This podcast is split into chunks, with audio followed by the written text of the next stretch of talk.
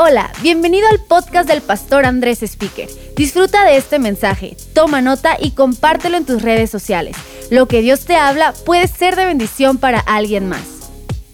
Wow, qué extraordinario es que una vez más has apartado tiempo para estar con Dios, para aprender de su palabra. Estamos en esta serie Génesis, una serie extraordinario que ha estado compartiendo Andrés acerca de las relaciones. No sé si lo dije bien, pero hice un, gran esfuerzo y hoy tengo el privilegio de continuar con lo que hemos estado aprendiendo. Honestamente, esta serie en Más Vida es una de las favoritas o mi favorita de todo el año, aunque todos son buenísimos, pero estoy emocionada el día de hoy poder compartir este tiempo, así que quiero hablar acerca de qué hacer ¿Qué hacer cuando ya no quiero seguir con mi pareja? A lo mejor dicen, ahorita voy a ir, a, voy a ir por mi amiga, ¿no? Este, voy por, por, por, mi esposo incluso. ¿Qué hacer cuando ya no quiero seguir con mi pareja? Y el título de mi mensaje hoy es, ya no lo quiero. Nadie lo diga, pero ya no lo quiero. Existen matrimonios ah, abusivos, ¿cierto? En donde la verdad es que ya no debemos de seguir ahí. Es más, si tú estás viendo y estás en un matrimonio o una relación en donde están abusando de ti física o psicológicamente, yo te invito a que levantes la voz y te salgas rápidamente, inmediatamente de esa relación. Pero hoy yo quiero hablar hacia los matrimonios que no están en una relación abusiva, en un matrimonio abusivo, pero en donde uno de los dos, si no es que los dos, dicen, ya no quiero estar con esta persona, ya no quiero seguir juntos. Y simplemente hay momentos en el, en el matrimonio en donde estás harto, en donde dices, ya no lo quiero, ya no la quiero. Cuando estás harto, cuando estás enojado, cuando estás irritado, cuando estás frustrado con alguien, ya no te importa lo que la gente piensa, no te importa lo que la familia piensa, no te importa lo que tus amigos piensan, el psicólogo, el pastor, la serie, yo no sé cuál, no te importa ni lo que dice la Biblia, ni siquiera Dios. La verdad, estás en un momento y dices, ya no me importa ni lo que piensen de mí si tomo esta decisión. Lo único que te importa es deshacerte de tu pareja. Es lo único.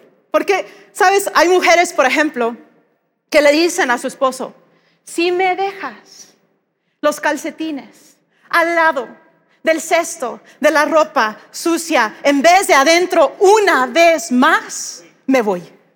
Y luego el esposo se la regresa y dice, pues, si tú me quemas los frijoles una vez más, me voy. Son tonterías, pero llegamos a decir tonterías así porque ya la bola de nieve, por decirlo así, se hizo tan grande en el matrimonio y por cualquier tontería, ya decimos a cada rato, me voy. Es más, la, la canción favorita que está tocando en la casa a lo mejor es la de Jesse Joy, que dice, presiento que no hay marcha atrás. Sé que esta vez no hay marcha atrás, dice la canción. Y antes de que echemos las maletas a la calle y bajemos el telón, si tú te vas y yo me voy, esto ya es en serio. Y si tú te vas y yo me voy, luego dice, ¿con quién se queda el perro? ¿Has escuchado? A lo mejor ¿con quién se queda el perro? Bueno, antes de que estés discutiendo con quién se va a quedar el perro o lo que sea en tu casa, quiero que sepas que todo matrimonio, todo matrimonio tiene al menos un momento en donde dices, ya no lo quiero pasa en todo el mundo, en todas las profesiones, en todas las religiones, en toda fe que la persona pudiera tener. No le creas a nadie que te diga de repente que no ha pensado en tirar la relación a la basura. A mí también me ha pasado. Y algunos ya están rasgando las vestiduras, quizá. A mí también me ha pasado. Yo he pensado, si Andrés llega una vez más tarde por andar en su moto, me voy. Y pongo la canción de Jesse Joy. He hecho la maleta. He hecho la maleta, pero luego pienso, ay, no, lo amo demasiado. Y quiero a mis papás, pero no me quiero vivir con ellos otra vez. Tengo 40 años. O sea, como que no. El sentimiento es real. ¿verdad? El sentimiento es real y algunos solo lo hemos pensado, otros lo han hecho. Pero hoy yo quiero que veamos qué dice la Biblia acerca de qué hacer cuando esto está resonando en mi cabeza y en mi corazón. Ya no lo quiero. ¿Qué dice la Biblia? Y vamos a leer en Mateo 19, verso 4, lo que dice ahí, un pasaje súper conocido, pero presta atención. Dice, ¿no han leído, replicó Jesús, que en el principio el Creador los hizo, hombre y mujer, y dijo, por eso dejará el hombre a su padre y a su madre, y se unirá a su esposa, y los dos llegarán a ser un solo cuerpo. Así que ya no son dos, sino uno solo.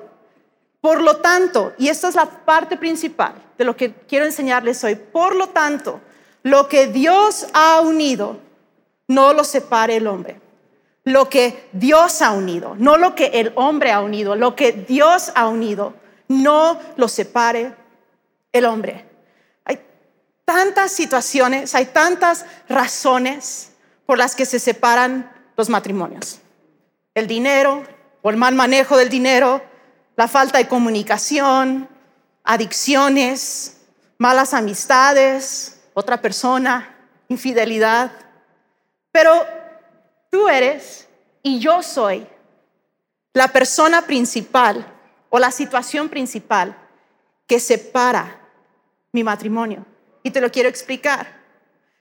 La cosa es que los asuntos personales no resueltos en nuestro corazón y en nuestra vida, al final son los que terminan con los matrimonios. El ya no quiero, o ya no te quiero, o ya no lo quiero, casi siempre está amarrado a un asunto personal que yo no he querido dejar que Dios trabaje y sane en mí. Quizá no te gusta esto, pero es la verdad. Por ejemplo, hay un cónyuge, ¿no? Que está amargado porque la otra persona en el matrimonio quiere gastar y gastar dinero y la otra persona quiere ahorrar y ahorrar.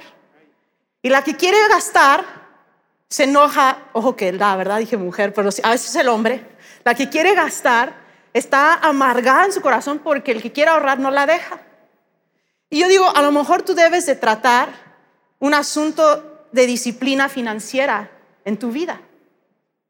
Quizá el problema no es él, aunque tiene otro punto de vista, pero a lo mejor eso te está haciendo ver a ti que tú necesitas trabajar disciplina financiera en tu vida. O la otra persona quiere ahorrar cada centavo. O sea, ya no es ahorrar, es codo. Y la familia necesita algo y no quiere, y no quiere.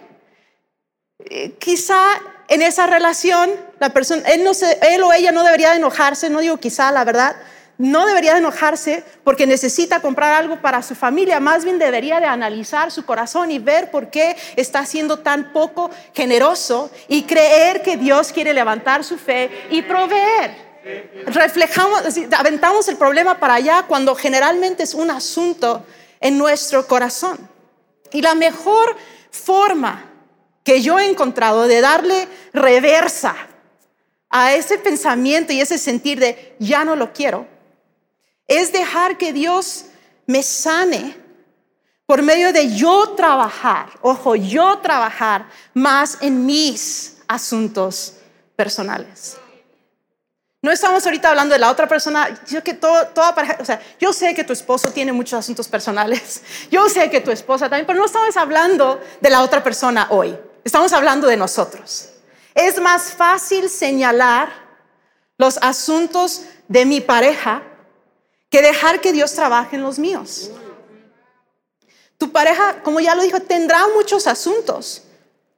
Tendrá, no lo estoy negando, pero enfócate un poquito en ti, piensa en ti. La única persona de quien Dios me va a pedir cuentas y te va a pedir cuentas a ti un día es de ti mismo.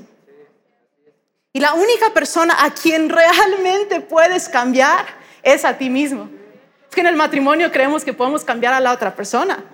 A veces cambian un poquito, pero generalmente no cambian. No cambian. La única persona a quien podemos cambiar es a nosotros mismos.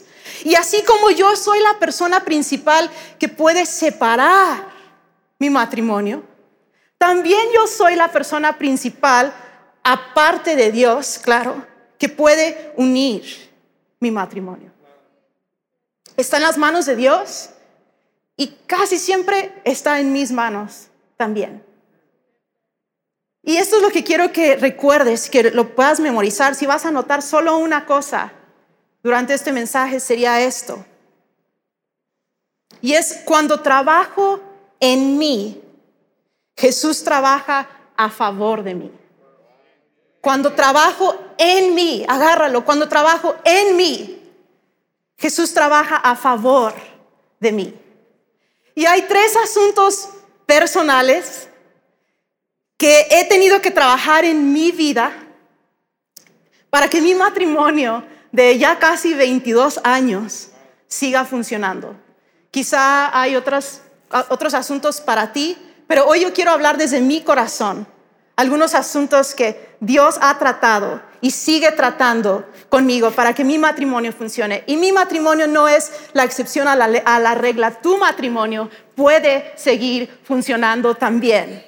Puedo escuchar una amén a eso. Tu matrimonio puede seguir y es más, yo declaro que va a seguir funcionando por la gracia de Dios. Pero la primera cosa, primer asunto que yo he tenido que trabajar en mi vida es perdonar. Proverbios 17:9 dice, el que perdona la ofensa cultiva el amor y el que insiste en la ofensa divide a los amigos, el que insiste en la ofensa, mas el que perdona cultiva el amor. Ahora, la gran mayoría de ustedes que están aquí, que están viendo, saben que mi esposo Andrés tiene una gran fascinación que no puedo comprender por las motos. No me gusta esa fascinación. Siempre tengo pendiente cuando anda en la moto. Siempre estoy así como que, ¿y si le pasa algo? Y ahora, siempre, o sea, estoy con ese pendiente. Y empeoró ese, ese pendiente o esa preocupación en mi corazón porque hace un poco más de tres años, igual saben muchos, que Andrés estuvo en un accidente. Todavía recuerdo, era la noche y me habló con el casco, según él puesto todavía, para decirme, acabo de chocar. Y yo, no puede ser. O sea, no me, honestamente no me enojé, me, me bueno, un poquito, pero me, me, puse tan ansiosa, así casi me desplomo, empiezo a llorar, así el relajote, o sea, fue terrible, fue terrible. Y, y entonces me, llenó más, ¿no? Dependiente, y todavía llego a la casa y pobrecito, pero te dije, ¿no? Que esas motos son, no son de Dios, casi, casi, ¿no? Pero hace poquito, hace poquito, Andrés se fue a andar en la bendita moto. Y en mi mente, habíamos quedado que Andrés iba a llegar a las 3 de la tarde. Y en su mente, como suele, suceder en matrimonio, él había pensado, yo, dijo, yo, yo llego a las tres y media. Entonces, llegan, son las 3 y no llega, a las 3.10 y no llega, a las 3.20 y no llega, y yo estoy mal, yo estoy mal. O sea, nuestra hija Sofía tiene una habilidad muy especial para rastrear los teléfonos celulares de sus hermanos para saber dónde andan. Entonces yo le dije, Sofía, vente para acá, rastréame el celular de tu papá, quiero saber dónde está. Y vimos que estaba cerca, pero lejos, y el carro no se movía. Y dije, Jared, baja ahorita, ve y busca a tu papá, a lo mejor algo tiene, a chocó, está tirado. O sea, yo me imaginé el peor escenario cuando de repente Andrés llega así, tranquis, feliz, a las tres y media y yo salgo a la calle a gritarle, perdóname, la verdad, ¿dónde pa? ¿Qué te pasó? Que no sé qué, ayer, pero es que yo iba a llegar a las tres y media. Dije, no, pero es que te ibas a llegar a las tres. Bueno, nos reconciliamos, no se apuren, pero fue un relajote. Y es que, iglesia, Andrés me tiene que llamar para que no me ponga ansiosa. Pero a veces estamos ofendidos porque sentimos que la otra persona es responsable por nuestros problemas personales. A veces lo son, pero no estamos hablando de eso, estamos hablando de mí. Lo que pasa es que la otra persona lo saca a la luz, pero no es responsable de resolverlo. Yo no soy o no tengo ansiedad porque Andrés me hizo así o porque anda en su moto, sino porque yo tengo un asunto de ansiedad que ya he platicado con ustedes, que sale a la luz cuando Andrés llega tarde de andar en la moto, pero es un problema que yo, Kelly, necesito dejar que Dios trabaje y sane en mí. Quizá tú eres un adicto a la pornografía Y no es porque tu esposa no te deja verla o no quiere estar contigo, sino que sale a la luz porque hay asuntos que no has dejado que Dios trabaje y sane en tu vida. O quizá eres una adicta a comprar o a comer.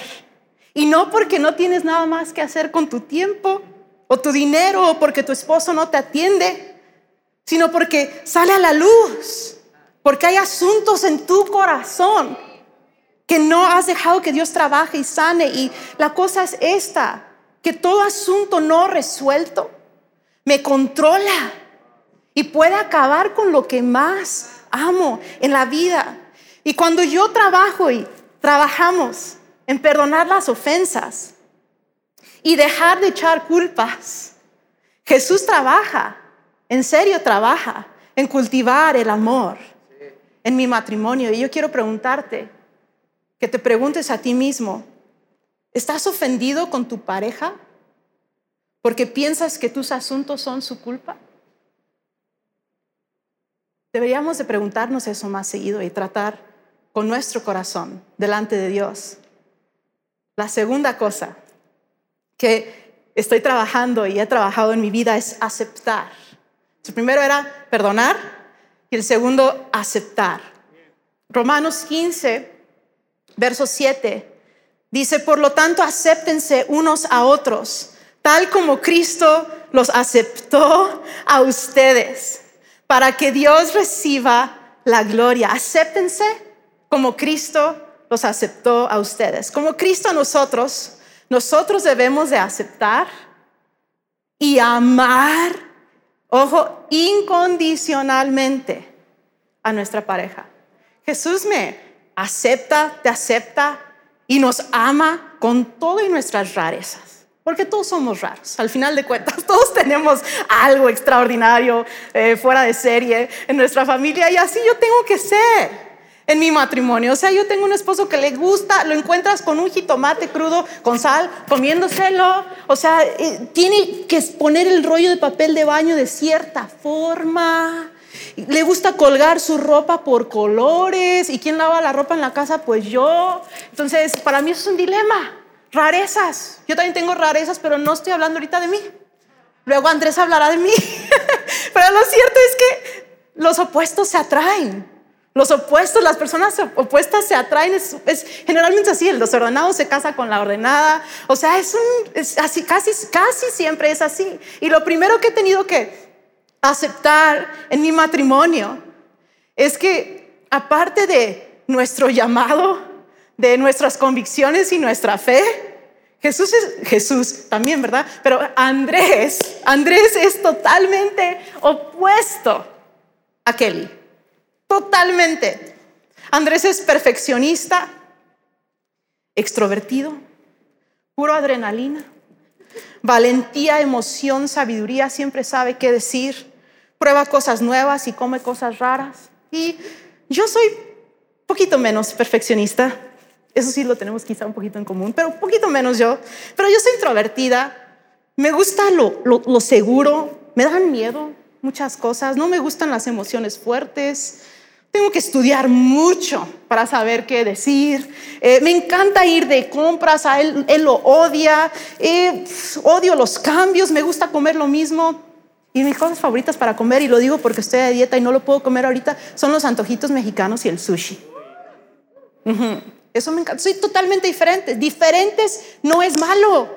Somos diferentes y está bien. Si estás junto a tu esposa, a tu esposo, tu novio, tu novia, pues somos diferentes, está bien, está bien. O sea, yo le digo a Andrés esto. O sea, no hay una forma incorrecta de poner el papel de baño, Andrés. Solo hay formas distintas. Pero de todas formas lo coloco como a él le gusta, nomás para evitar un pleito. Ya me acostumbré y voy a la casa de alguien más y está mal puesto el rollo de papel de baño, ya, ya, ya me lo pegó, ¿verdad?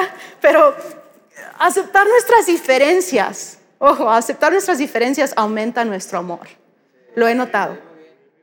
Aceptar nuestras diferencias aumenta nuestro amor.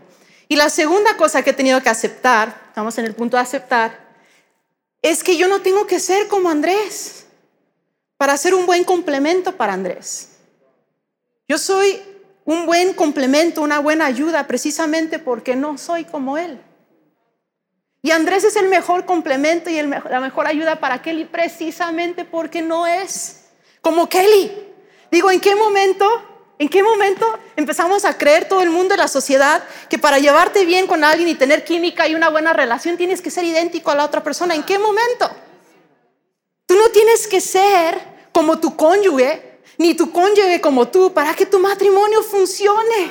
Esto es una prueba de que no tienes que ser iguales.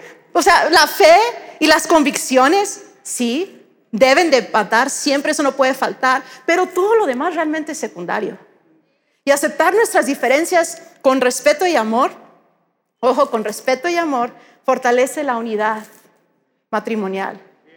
Porque el matrimonio no se trata de competir, no se trata de cambiar a la otra persona, no se trata de comparar, sino de complementarnos y ayudarnos con lo que Dios nos ha dado a cada uno individualmente. Y también te pregunto, pregúntate tú mismo, ¿qué tan bien estoy aceptando a mi pareja? ¿Qué tan bien estoy aceptando a mi pareja? Y la tercera cosa, la tercera cosa, creer. Dijimos perdonar, aceptar. Tercer asunto para resolver, creer. Te lo explico. Mateo 19, 6. Es nuestro versículo que leímos al principio, lo voy a leer una vez más. Dice así que ya no son dos, sino uno solo. Por lo tanto, lo que Dios ha unido, que no lo separe el hombre. Una vez más digo, lo que Dios ha unido, no el hombre, Dios. A veces nuestras diferencias y nuestros problemas ya son tan grandes que necesitamos recordar que fue Dios, que fue Dios el que nos unió. Yo no sé bajo qué circunstancia te casaste, si tuviste que casarte, si eras o no creyente. La verdad es que yo creo con todo mi corazón y quiero que tú lo creas también, que todo matrimonio rendido a Dios puede tener éxito puede tener éxito todo matrimonio rendido a Dios. Y en Juan 10, 10, hay un versículo muy importante que dice, el propósito del ladrón es robar y matar y destruir. Mi propósito, propósito de Dios, es darles una vida plena y abundante. Sabes, el enemigo, que es real, que sí nos ataca, es un ladrón que quiere destruir tu matrimonio. Está atrás de ti. Quiere destruir, no, no te lo digo para que tengas miedo, no, porque mayor es Cristo que está en nosotros, pero es la verdad y tenemos que estar conscientes de que el enemigo va a hacer todo en su poder para destruir tu matrimonio. Es lo que él quiere hacer. Y yo quiero invitarte el día de hoy a que tú dejes de creer las mentiras que el enemigo ha sembrado en tu corazón acerca de ti, acerca de tu pareja, acerca del futuro de tu matrimonio. Mujer, tú sí eres la esposa que tu esposo ama y necesita. Y esposo, tú sí eres ese esposo que tu esposa ama y necesita. Nuestro matrimonio sí es, sí es idea de Dios y tiene un futuro brillante. Y con la ayuda de Dios, sí podemos, sí podemos resolver nuestros asuntos, hombres y mujeres.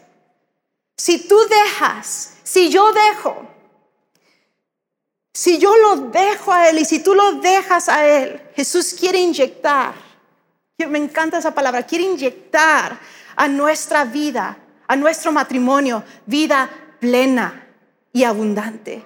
Pero tenemos que dejarlo, tenemos que dar algunos pasos hacia abrir nuestro corazón.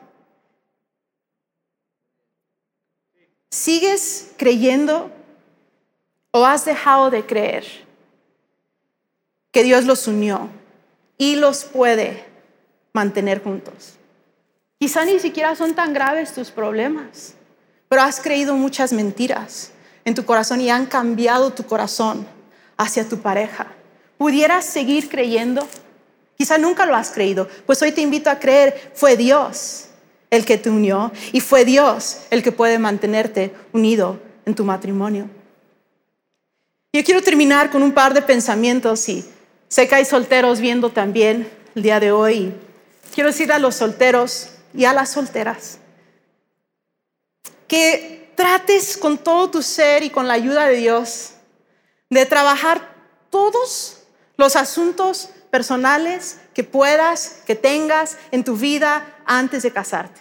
Porque cuando te casas van a salir otros.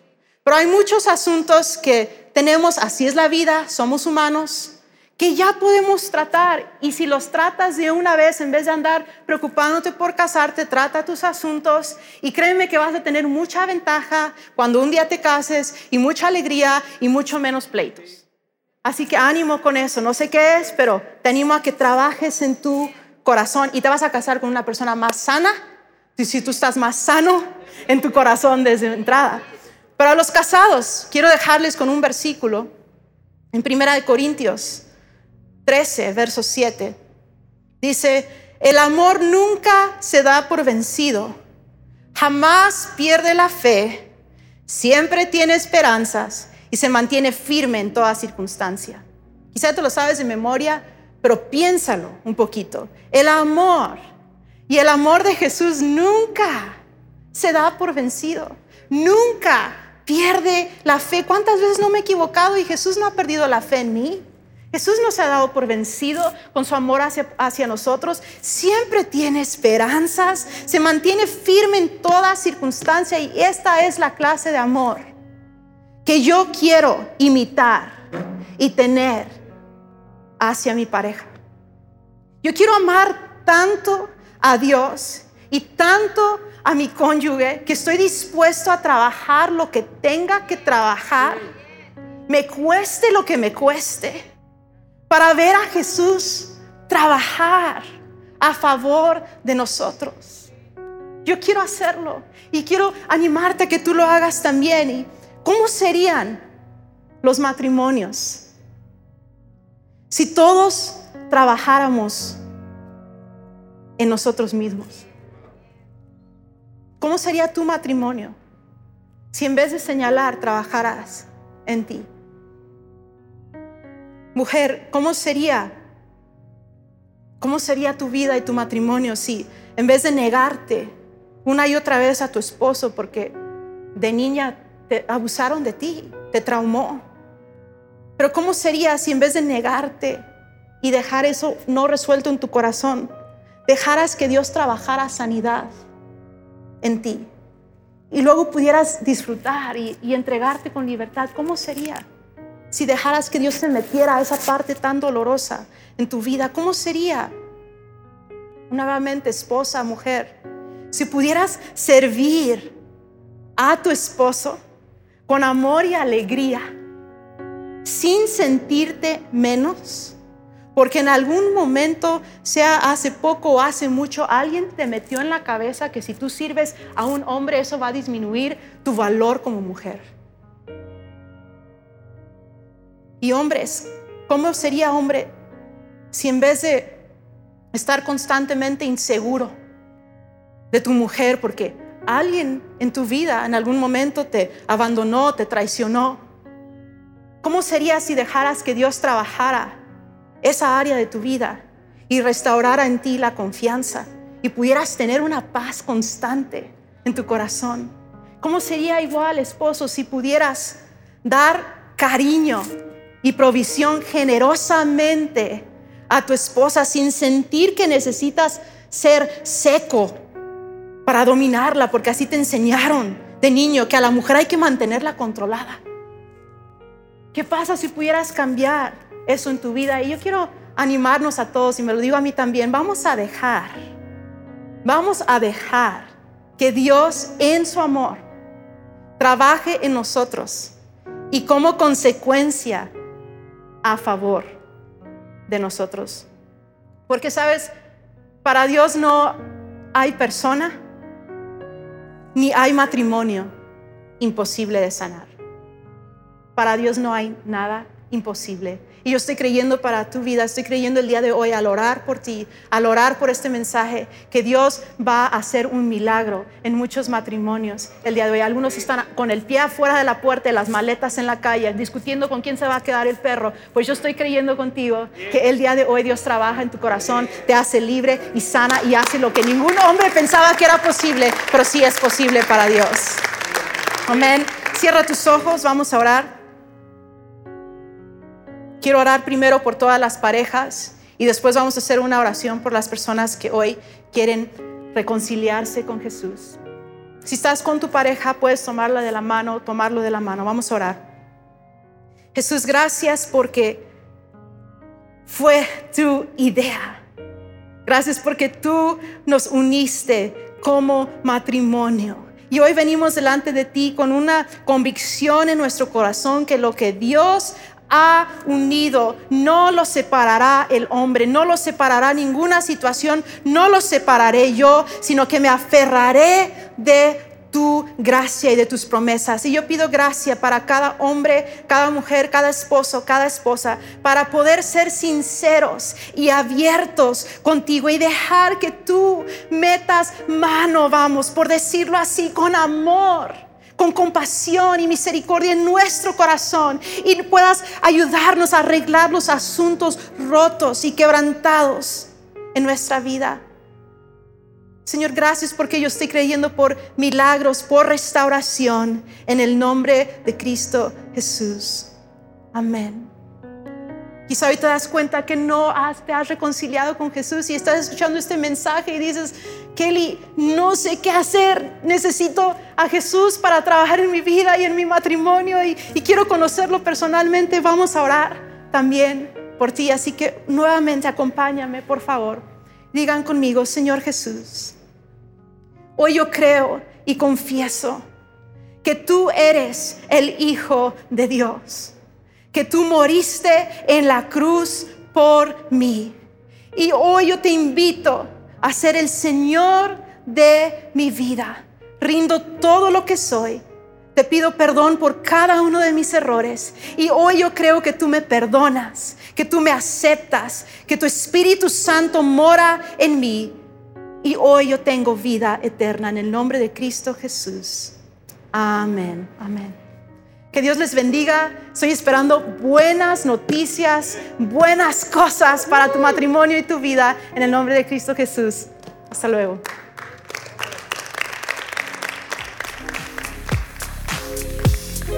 Esperamos que este mensaje te ayude en tu caminar. No olvides suscribirte.